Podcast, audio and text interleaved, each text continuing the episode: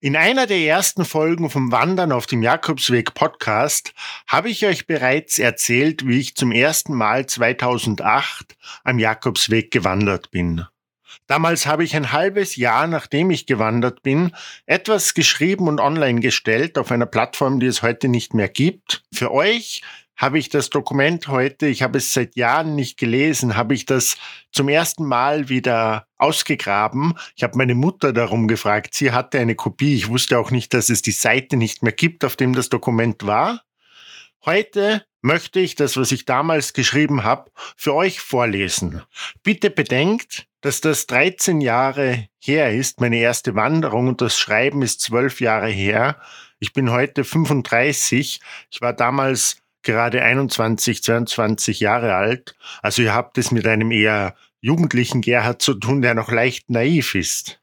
Aber ohne weitere Umwege, Wege zum inneren Frieden von 2009.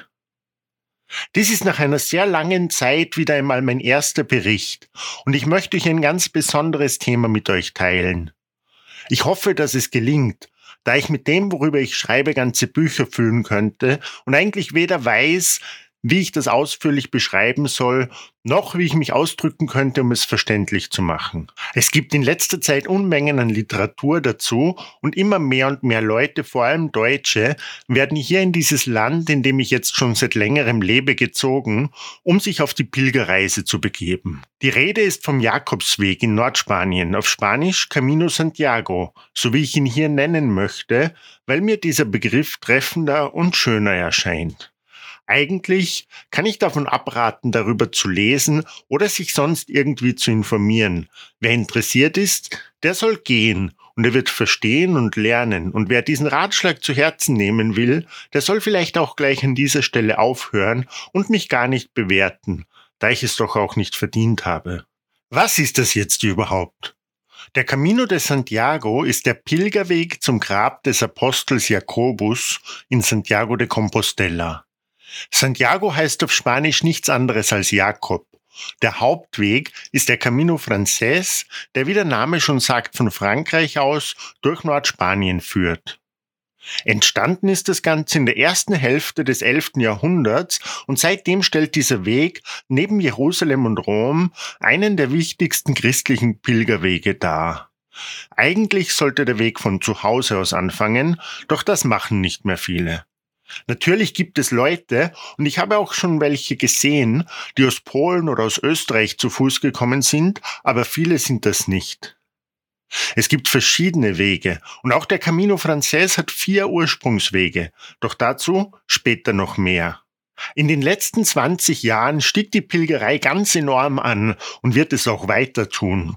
Jedes Mal, wenn der Namenstag des heiligen Jakobus auf einen Sonntag fällt, ist ein heiliges Jahr für das Pilgertum und so auch nächstes Jahr 2010. In diesen Jahren steigt die Zahl der Pilger gewöhnlich um das Dreifache. Um genau zu sein, lebe ich seit fast einem halben Jahr in Santiago und kriege so alles hautnah mit. Die Kathedrale ist gerade mal fünf Minuten zu Fuß und der Weg der vom Camino Frances in die Stadt führt, geht 100 Meter an unserem Haus vorbei. Einleitung und Erklärung. Ich wage es kaum anzufangen mit dem Schreiben, weil ich wirklich besorgt darüber bin, ob meine bescheidenen Fähigkeiten ausreichen, um das hier zu verfassen. Doch ich werde mein Bestes geben und ich hoffe, das ist genug. Also mein Camino fing am 21. Juli 2008 an. Ich habe nicht lange gefackelt, weil ich selten lange fackle, wenn ich mir etwas vornehme. Der Plan wäre es gewesen, das zusammen mit meinem besten Freund durchzuziehen, doch der ist mir zwei Wochen vor Abreise ausgestiegen. Das war kein großes Problem für mich, auch wenn es mich ein bisschen nervös gemacht hat, jetzt alleine 860 Kilometer gehen zu müssen. Doch es war klar, dass es getan werden musste. Ich habe mich nicht lange erkundigt und auch niemanden gekannt, der das zuvor gemacht hat, war Raucher, zumindest bis zum Tag meiner Abreise und nicht besonders geübt im Wandern. Auch war ich der Meinung, dass es auf diesem Weg wohl eine Menge in die Jahre gekommener Katholiken geben wird, die jetzt ihre Sünden abarbeiten wollen oder so. Jedenfalls dachte ich, dass es nicht unbedingt viele geben wird, mit denen ich etwas anzufangen weiß. Trotzdem ging ich von Anfang an ohne jeglichen Zweifel daran, dass das gut für mich sein wird, an die Sache. So begann das alles, doch bereits nach den ersten Schritten änderte sich mein Bewusstsein, meine Meinung, mein Glaube an meine Mitmenschen und an mich, mein Weltbild und meine Zufriedenheit. Meine Geschichte werde ich hier nur kurz schildern, da sie viel zu umfangreich wäre, um hier auch nur einen Teil zu erzählen und da man nur schwer verstehen kann, wenn man das nicht gesehen hat. Mein Anfang, Saint-Jean-Pied-de-Port. Ich fuhr über Paris, wo ich mir einen Tag Aufenthalt gegönnt habe, obwohl mich diese Stadt schon ziemlich langweilt. Um dann am nächsten Tag morgens in Saint-Jean-Pied-de-Port direkt an der französischen Grenze vor Spanien und vor den Pyrenäen zu sein. Dies ist der Anfang für die meisten Pilger, die den Weg ganz gehen wollen. Voraussetzung, um die Compostella, diese Urkunde zu erhalten, sind nur die letzten 100 Kilometer zu Fuß oder die letzten 200 Kilometer mit Fahrrad oder Pferd. Doch das würde wohl nur einen traurigen Einblick verschaffen. Warum, werde ich auch später noch besser erklären. Ich suchte mir in dieser kleinen netten Stadt am Fuße der Pyrenäen das Pilgerbüro, wo ich für eine freiwillige Spende eine Muschel bekam und zwei Pläne, um mich auf dem Weg zurechtzufinden. Der Mann sagte, es würde hart sein am ersten Tag und dem war auch so. 28 Kilometer bergauf und bergab. Ich traf eine Koreanerin, die genauso wenig wusste, was sie da eigentlich machte wie ich, und so beschlossen wir, gemeinsam zu gehen. Am Ende im Kloster von Roncesvalles angekommen, konnte ich wirklich nicht mehr. Ich schlief um sieben Uhr abends ein, ohne zu essen und erwachte erst wieder am nächsten Tag morgens, als alle anderen die Herberge bereits verlassen hatten. Die ersten zwei Wochen. Eine Reinigung. Von da an ging es mal flach, mal etwas hügelig, doch so etwas wie die Pyrenäen kam nicht mehr. Diese Berge haben ein bisschen an die in Österreich erinnert. Doch jetzt ist die Landschaft durch und durch spanisch. Ich habe seit ich die Heimat verlassen habe keine Zigarette mehr angerührt und ehrlich gesagt fehlen sie mir kein bisschen. Meine koreanische Begleitung habe ich nach dem ersten Tag nie wieder gesehen. Doch schon den zweiten Tag verbrachte ich mit zwei Jungs aus Deutschland, die den Weg mit ihrem Vater machten. In dieser Woche war ich jeden Tag einfach nur fasziniert, wie viele Menschen unterwegs sind und wie groß die Toleranz und Hilfsbereitschaft ist. Wir wanderten manchmal in größeren Gruppen, manchmal alleine, manchmal zu zweit oder zu dritt und das mit Menschen jeder Nationalität, jeden Alters und jeglicher Interessen. Es ist so, als ob der Camino einem alles nimmt, an das man sich zuvor geklammert hat und dafür alles zurückgibt, was auf dieser Welt geschaffen wurde. Vielleicht zum ersten Mal spürt man den Reichtum, einfach nur zu sein, gesund zu sein, Zeit zu haben und alles zu erhalten, was man braucht. Wer auf diesem Weg vertraut, dass er alles bekommt, dem wird es nie an etwas mangeln.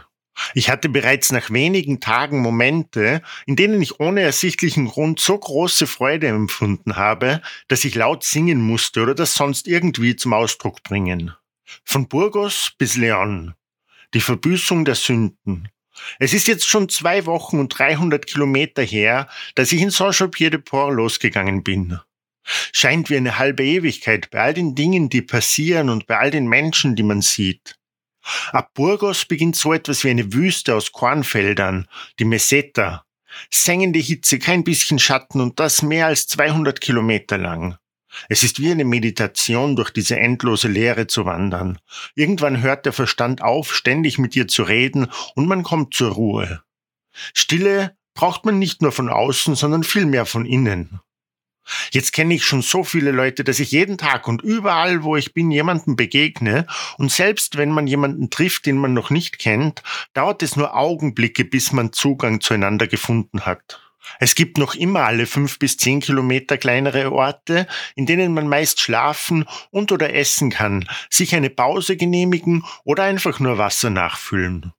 Nur ein Stück gibt es und das ist auch das längste am ganzen Weg, das 17 Kilometer gar nichts hat. Keinen Baum, kein Dorf, kein Schatten, kein Brunnen und auch sonst nichts außer goldgelben Feldern.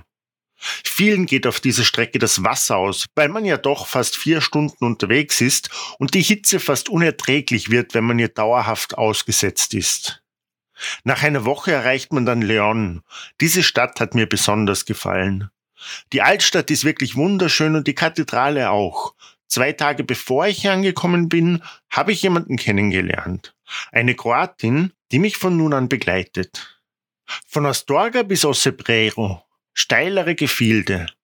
Der Tag, an dem ich Astorga erreichte, war der Tag, an dem ich beschloss, auf den Berg zu gehen. Ich hatte mir vorgenommen, 50 Kilometer zu gehen und das bergauf. Ich wollte den Gipfel des Berges erreichen, um zu sehen, was ich hinter mir gelassen habe und einfach, weil mein Herz sagte, dass das richtig ist. Ich verabschiedete mich von meiner Gefährtin, doch wusste genau, dass ich sie wiedersehen würde. Man trifft jeden immer wieder, egal wie lange man sich nicht sieht. Um 10 Uhr abends kam ich endlich am Gipfel des Berges an, halbtot vor Anstrengung und Fußschmerzen und fand nichts weiter vor als zwei Holz- und Steinhütten. Die Dunkelheit brach herein und ich dachte schon, oh Gott, jetzt habe ich hier keinen Platz, um die Nacht zu verbringen, doch wieder meinen Erwartungen stand ein Mann am Eingang und ich fragte, ob es hier einen Platz zum Schlafen gäbe. Dieser Mann meinte nur, ich sollte erst einmal ruhig machen und ob ich Hunger hätte, bat mich herein und drinnen saß schon jemand, den ich von zuvor kannte. Die Leute, die diese Herberge leiten, sind Freiwillige, die je ein halbes Jahr dort oben bleiben. Errichtet wurde dieser Ort von Thomas. Thomas hat irgendwann alles verkauft, was er hatte, und brachte mit einem Pferd Stein für Stein auf diesen 1300 Meter hohen Berg, um diesen Ort, der Manjarin heißt, zu errichten und dort in der Tradition der Templer zu leben. Er ist bis heute dort oben, aber die meisten Arbeiten übernehmen jetzt eben diese Freiwilligen. Ort kann man das eigentlich gar nicht nennen, obwohl es ein Ortsschild gibt, denn es besteht wirklich nur aus diesen beiden Hütten und einer noch kleineren Hütte, in der ein alter Hippie lebt. Kein Strom, kein fließendes Wasser, also auch keine normale Toilette, Ofen mit Holz, Herd mit Holz und so weiter. Trotz der Bescheidenheit dieser Behausung war das eine der schönsten Erlebnisse des Weges für mich. Diese Leute dort haben mir zu essen gegeben, haben gesagt, ich könnte so lange bleiben, wie ich will, und haben mich behandelt, als wäre ich einer von ihnen, obwohl ich mich nicht einmal richtig mit ihnen unterhalten konnte. Trotzdem zog ich am Nachmittag des nächsten Tages weiter. Schließlich hatte ich ein Ziel. Kaum wieder im Tal fing auch schon fast der Anstieg zum nächsten Berg an, an dessen Spitze der Ort Ossebrero und die Grenze zur Provinz Galizien liegt. Galizien. Die Erlösung. Ich habe unterwegs immer wieder gehört, dass Galizien so etwas wie eine Erlösung sein soll. In jeder Hinsicht dass das Essen besser wird, die Natur grüner, die Einheimischen freundlicher, obwohl sie durchwegs freundlich sind, das Wetter weniger heiß, die Städte und Dörfer immer schöner und so weiter. In gewissem Maße stimmt das. Das Essen ist bei weitem vielseitiger, das Wetter angenehmer, die Natur wunderschön. Doch ich habe es übertrieben. Ich wurde krank und musste zum ersten Mal seit Wochen einen Tag Pause machen. Ich ging zwei Tage hintereinander 50 Kilometer am Tag und jetzt ging gar nichts mehr. 95 Kilometer vor Santiago. Ich hatte Fieber und Schweißausbrüche, mir war kalt und schwindlig. Ich blieb eine Nacht in Saria, einer ziemlich hässlichen Stadt, doch es wurde mir klar, dass ich bei solcher Energie nicht genesen konnte und ich ging weiter. Ich ging 20 Kilometer, bis ich an einem Ort ankam, der an Schottland oder Irland erinnerte. Ewige weite Landschaften mit Nebel und wunderschöner keltischer Musik. Ich trat ein und wusste, hier will ich schlafen. An dem Tag lernte ich die Besitzer dieses Ladens kennen. Es waren zwei Brüder und ein Freund, die das ganz alleine und mit unglaublich viel Liebe aufgebaut hatten. Dazu lernte ich noch eine deutsche Masseuse kennen, die aus irgendeinem Grund den Camino rückwärts ging und dort zufällig arbeiten konnte. Ich bekam Massagen und die Besitzer luden mich zu Tee und Essen ein. Ich blieb eine Nacht, wurde gesund, doch konnte mich noch nicht losreißen, blieb noch eine Nacht und dann noch eine, kam zur Ruhe, sammelte Kraft. In diesen Tagen beschloss ich, dass ich meinen Weg fortsetzen werde. Das Ende des Weges sollte nicht das Ende meines Weges sein. Ich spürte, dass ich noch etwas zu finden hatte auf meiner Reise. Ich entschied mich dafür, weiter nach Portugal zu gehen, den portugiesischen Weg in die falsche Richtung. Santiago. So finster die Nacht. Nach diesen drei Nächten setzte ich meinen Weg fort und ging am ersten Tag nur knappe 20 Kilometer. Ich kam an ein Bauernhaus, vor dem gratis Getränke ausgegeben wurden und eine große Gruppe Italiener Gitarre spielte und sang. Natürlich blieb ich, lauschte der Musik und kam schließlich mit einem Amerikaner ins Reden, der sich als Jim vorstellte und der Hospitalär oder freiwillige Arbeiter der Herberge war. Er bot mir einen Platz zum Schlafen an, es gab dort nur zehn Betten und er meinte, es wäre noch genau eines frei. So ein Angebot kann man doch nicht ausschlagen. Das basierte auf freiwilliger Spende und man bekam abends und morgens zu essen. Am nächsten Morgen startete ich wieder. Noch 75 Kilometer würden es sein und ich ging und ging und ging. Ein ziemlich trauriges Bild bieten diese letzten Abschnitte, da sehr viele der Pilger nur diesen Abschnitt gehen und der eigentliche Sinn und das, was wunderschön ist im Umgang der Menschen miteinander, in der Masse untergeht. So wie bei den Hippies in Amerika, die zusammen mit ihrem größten Treffen in Woodstock nach 69 den Bach hinuntergingen. Einige dieser 100 Kilometer Pilger sind da, um Urlaub zu machen, andere um Party zu feiern, wieder andere gehen in großen Gruppen und kommen mit Bussen angefahren, machen überall Schmutz und Lärm und sogar welche, die den Weg gehen, um die Urkunde zu bekommen, weil die angeblich heute in Spanien schon für Führungspositionen zu den Bewerbungsunterlagen gelegt wird. Was dann noch dazu kommt, ist natürlich, dass diverse Bars und andere Einrichtungen am Weg das Geld riechen, die Preise erhöhen, Souvenirs verkaufen und alles Mögliche anbieten. Von Stille und Miteinander keine Spur mehr, wenn man überall alles für Geld angeboten bekommt. Für welche, die den Weg schon auf andere Weise kennengelernt haben, ist es weit nicht so schade wie für die, die erst in diesem Punkt anfangen und wohl dann auch mit diesem Eindruck nach Hause fahren. Ich ging einfach weiter, bis es Abend wurde und hatte dann fast schon wieder 50 Kilometer hinter mir, als ich einen Italiener traf, den ich schon lange kannte, und der meinte, er hätte gerade erst angefangen zu gehen und ich soll ihn begleiten. Na gut, wieso nicht? Ich dachte, ich gehe noch fünf Kilometer und dann schlafe ich, entweder irgendwo draußen oder in einer Herberge. Irgendwie wollte er aber etwas, dass mir das nicht gelingt. Wir hielten an einer Bar um 23 Uhr, trafen zwei andere Italiener, er wollte kurz bleiben, ich wollte weiter, um noch einen Platz zum Schlafen zu bekommen. Nach einer Weile gehen war ich so erschöpft und noch immer nicht fündig geworden, dass ich mich irgendwo hinlegte an einer Parkbank neben der Hauptstraße, weil da irgendwie nur Hauptstraße war. Schlafen war so unmöglich, und deshalb schloss ich mich, als die drei dann eineinhalb Stunden später laut singend wieder vorbeikamen, ihnen an, und wir marschierten gemeinsam bis zum Morgengrauen auf den Monte de Gosso, von dem aus es noch vier Kilometer bis Santiago waren, und auf dem ich dann endgültig das Handtuch werfen wollte. Dort oben ist die letzte Herberge vor Santiago und sie umfasst sage und schreibe 600 Betten.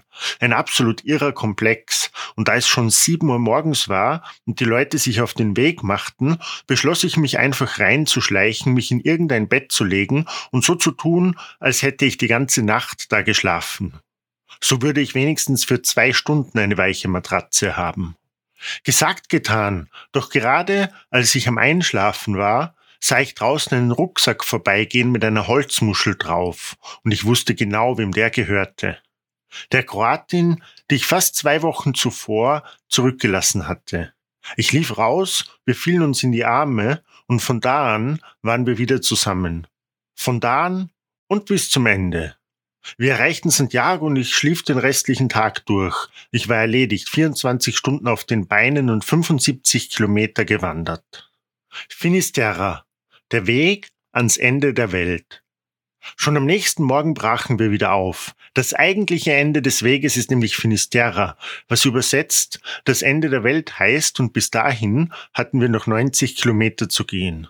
Wir gingen natürlich noch an der Kathedrale vorbei, da ich das am Vortag nicht schaffte, und aßen etwas. Raus aus der Stadt findet man sich sofort in allerschönster Natur. Es gibt Eukalyptusbäume, Felder und Flüsse von ganz großer Schönheit und auch die Menschen sind wieder anders. Ganz viele nehmen dann am Ende den Bus von Santiago, weil sie denken, sie hätten die Urkunde ja schon erhalten.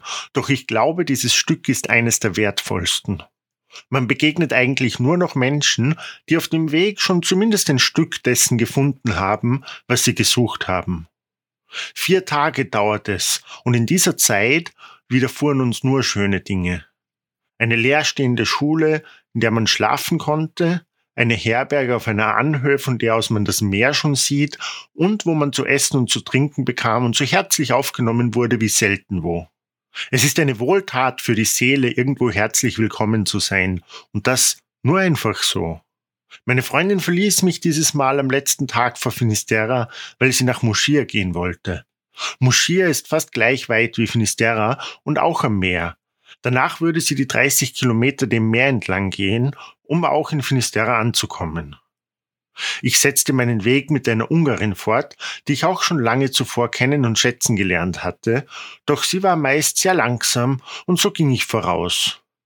Ich ging schnell, sehr schnell, da ich noch ein gutes Stück Weg vor mir hatte und am selben Tag in Finisterra sein wollte. Ich ging durch eine Ebene, in der man ewig weit sah, da anscheinend alle Bäume irgendwann niedergebrannt sind, als ich plötzlich von einer Anhöhe zum ersten Mal aus den Ozean erblickte. Dieser Augenblick war so überwältigend, dass mir die Tränen in die Augen schossen und ich mich setzen musste. Der Weg, dem man jetzt schon so lange folgt, hat hier ein Ende, ein klares, von Gott gesetztes Ende. Das Kap Finisterra. Nur noch Wasser und sonst nichts. Ich blieb so lange sitzen, bis die Ungarin mich wieder eingeholt hatte, und so setzten wir den Weg wieder gemeinsam fort. Diese Nacht verbrachten wir in der besagten Herberge, von der aus man das Meer sah, und am nächsten Tag machten wir uns auf die letzten zwölf Kilometer bis zum Ende. Finisterra, die Costa de Morte. Die ersten beiden Tage verbrachte ich in einer Herberge. Meine kroatische Freundin kam bereits am ersten Tag am Abend an, weil sie in Muschir nicht zweimal in der städtischen Herberge schlafen konnte und so gleich weiter musste. Wir trafen uns am Abend kurz und dann am nächsten Tag mittags. Viele Dinge geschahen in der Zwischenzeit. Abschiede von Freunden, tiefgreifende Gespräche, alles schien sich aufzulösen, bis wir an diesen einen Strand kamen. Finisterre ist ziemlich klein und voller Felsen, bis auf wenige Stellen. All diese Stellen sind kleine Touristenstrände mit diesen komischen Duschen und Küstenwache und winzigen Wellen. Bis auf einen.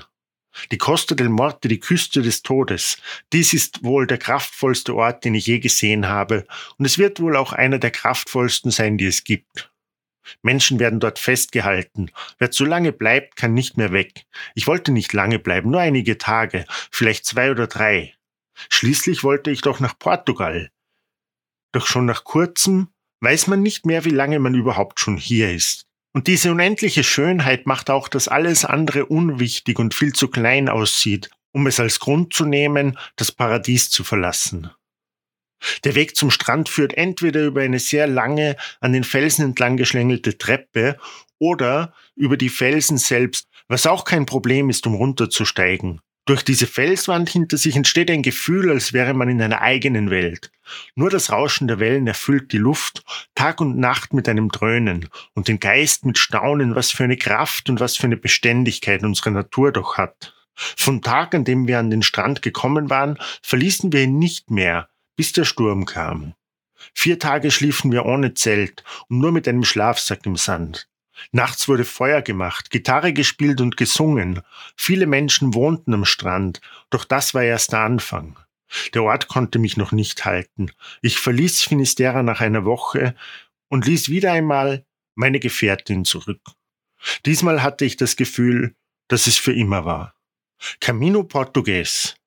Ich machte mich auf den Weg nach Portugal. Viel werde ich an diesem Punkt nicht über diesen Weg erzählen, da er für mich so etwas wie tiefe Meditation war, ich oft vom Weg abgekommen bin und keinem raten würde, sich auf diesen Weg zu machen, jedenfalls nicht, wenn man das erste Mal geht. Zuerst ging ich zu Fuß die 90 Kilometer zurück nach Santiago und dann Richtung Süden. Es war nicht leicht, den Weg zu finden, da ich ja in die falsche Richtung ging und so die Pfeile nicht sehen konnte. Normalerweise geht man natürlich von Portugal nach Santiago. Fast 100 Kilometer ging ich südlich, bis ich den Weg komplett verlor und einfach direkt auf der Autobahn weitermarschierte, da dieser Weg nicht falsch sein konnte. Ich erreichte den Ozean in Caminia, einem kleinen Dorf, das direkt an der Mündung des Rio Minho, dem Grenzfluss zwischen Spanien und Portugal, ins Meer liegt. Dort ging ich auf einen eher hügelartigen Berg, weil ich dachte, das wäre eine Abkürzung vorbei an der kurvenreichen Küste. Dem war nicht so. Die einzige Straße hinunter von diesem Berg war die, von der ich gekommen war. In dem Moment entschied ich umzukehren. Ich hatte Sehnsucht nach dem Paradies. Nach ganzen 250 Kilometern, die ich von Finisterra bis Portugal gegangen bin, ging ich jetzt wieder zurück, nur um drei Wochen später wieder da zu sein, wo ich zuvor war.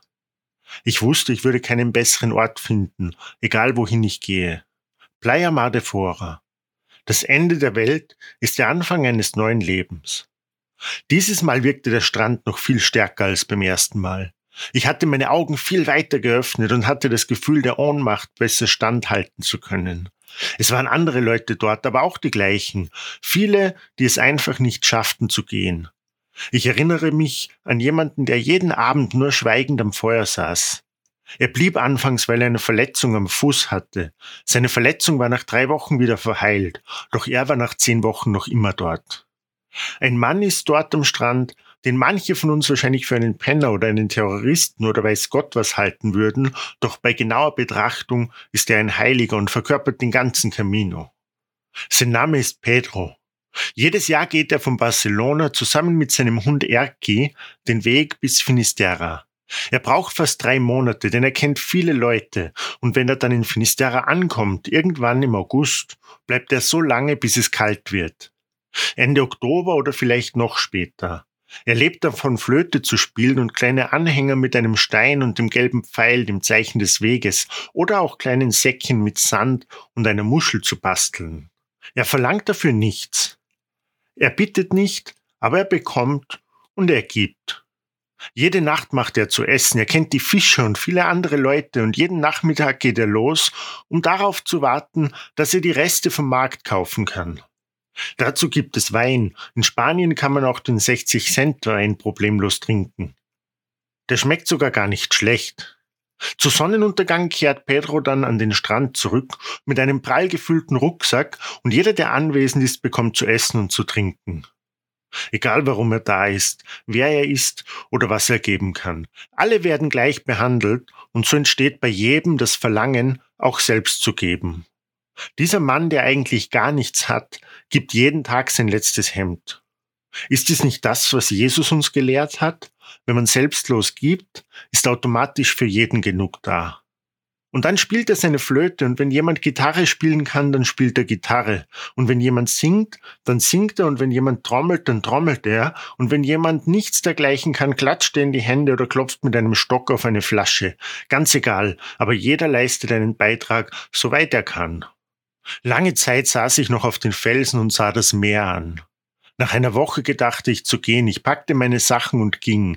Den ganzen Tag. Ohne Schuhe. Ich schlief wieder an dem Ort, von dem aus man das Meer sieht und in dem man zu essen bekommt. Zwölf Kilometer vor Finisterra. Den Pilgern, die mir entgegenkamen, erzählte ich vom Paradies und sie hörten mir zu. Diese Abschiede brachen mir jedes Mal das Herz, doch ich hatte gelernt, dass es für alles ein Ende gibt. Ich ging am nächsten Tag weiter und weiter, bis ich an einen Brunnen kam. Ich wollte nur Wasser, und da waren diese beiden Frauen und ein Mann. Der Mann fing an, mich zu fragen, woher ich komme, was ich mache und so weiter, und ich erzählte. Eine der beiden Mädchen sprach Deutsch, aber auch Spanisch, und so übersetzte sie für mich. Der Mann ging bald weiter, und ich blieb mit den beiden. Der Name derer, die der deutschen Sprache mächtig ist, ist Jessica. Sie überredete mich wieder zurück nach Finisterra zu gehen, nachdem ich mich schon fast 40 Kilometer davon entfernt hatte. Bei unserer Ankunft, die erst so gegen 23 Uhr war, waren alle sehr verwundert, mich schon wieder anzutreffen, und Pedro konnte es gar nicht fassen, da er meine erste Abreise auch schon miterlebt hatte. Ich blieb eine weitere Woche und fühlte, wie ich leichter und leichter wurde. Diese Zeit brauchte ich noch, um Frieden zu schließen. Danach nahm ich zusammen mit Jessica den Bus nach Santiago, wo wir uns verabschiedeten. Doch es war klar, dass wir uns wiedersehen würden. Drei Tage mit den verschiedensten Zügen vergingen, bis ich nach drei Monaten und 1500 Kilometern wieder in der Heimat ankam. Das Leben danach. Zu Hause angekommen wusste ich genau, was zu tun war. Der Tag meiner Ankunft war ein Donnerstag und ich fing bereits montags an zu arbeiten am Fließband, aber das war mir egal. Zwei Monate später nahm ich wieder den Zug um zurück zu Jessica zu fahren, und jetzt leben wir schon etwas mehr als ein halbes Jahr zusammen. Der Camino zeigt einem jeden, wo seine Möglichkeiten liegen, oder besser gesagt, dass die eigenen Möglichkeiten grenzenlos sind und wir alle zu allem imstande sind. Es gibt keinen Grund, Angst zu haben. Vielmehr haben wir Grund zu vertrauen, dass alles, was passiert, genauso sein muss. Ich kann jedem nur raten, sich auf die Reise zu machen. Es kann niemanden geben, der meint, das wäre nichts für ihn. Denn es ist für jeden, der sich darauf einlässt, eine Reise zu sich selbst und zu allem, was ihn umgibt. Macht euch auf die Reise und ihr werdet Freiheit finden, wie ihr sie nie für möglich gehalten habt. Vielen Dank fürs Zuhören und bis zum nächsten Mal. Buen Camino.